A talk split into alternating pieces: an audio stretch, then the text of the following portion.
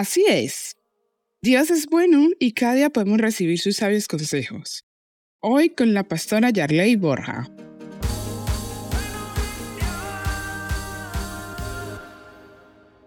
Sabemos que hoy en día está operando bastante la ley del mínimo esfuerzo, ¿no? Entonces, por allí hay muchas parodias que dicen que en unos años no tendremos doctores, no tendremos ingenieros, que todo el mundo será influencer, o sea, trabajos que, que aunque son buenos porque tienen buenos consejos, eh, ayudan a las personas, no estoy restando la importancia, pero hay cosas que requieren mayor esfuerzo, ¿no? Mayor estudio. Y el consejo de Dios para nosotros hoy es que no perdamos el norte de que las cosas que llevan gran fruto llevan gran labor detrás. Las cosas que son pasajeras, que son efímeras o que vienen por una moda, están bien, dan buenos resultados. Pero la historia nos demuestra que lo que ha dado buen fruto es el esfuerzo constante en las cosas que hacemos, en las cosas que planificamos. A mí me llama mucho la atención cuando veo en una empresa que dice eh, construida o empezamos desde, desde tal año, desde 1900, desde 1800 esas fechas nos hablan de esfuerzo, nos hablan de dedicación. Estos días con mi esposo hemos estado viendo vídeos de, emprendedores, de personas que no daban nada por su negocio, un negocio de mangos, otro negocio de, de, de, diferentes productos que nadie los apoyaba, esos emprendedores, pero ellos se esforzaron, ellos, ellos siguieron adelante. Y hoy el consejo de Dios es que no te quedes, que no nos quedemos solo en palabras.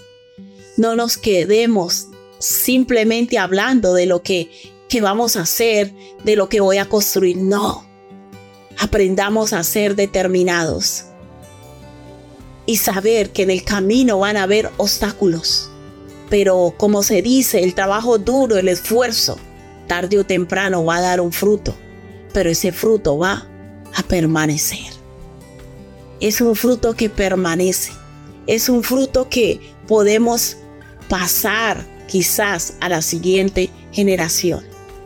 Por eso si tú hoy tienes una idea de negocio, tienes un pensamiento de emprendimiento, te motivamos a que no lo dejes, a que no lo dejes. Y si en el camino tienes obstáculos, no te desanimes. ¿Qué tal si hoy presentas delante de Dios esos anhelos de emprendimiento? Si hoy presentas delante de Dios ese negocio que estás arrancando o que estás luchando para sacar adelante y eres honesto con Dios y le dices, Dios, necesito tu ayuda. Necesito que me muestres el camino, que me des la sabiduría para prosperar, para sacar esto adelante. Mira, Dios quiere que seamos prosperados en todas las cosas. Y todo lo bueno viene de Dios. Él es el que pone esas ideas en nuestra cabeza. Él es el que nos da esa fuerza, esa motivación para seguir adelante. Y hoy el Señor te dice, no desmayes. Sigue perseverando, sigue insistiendo en eso que te has propuesto lograr.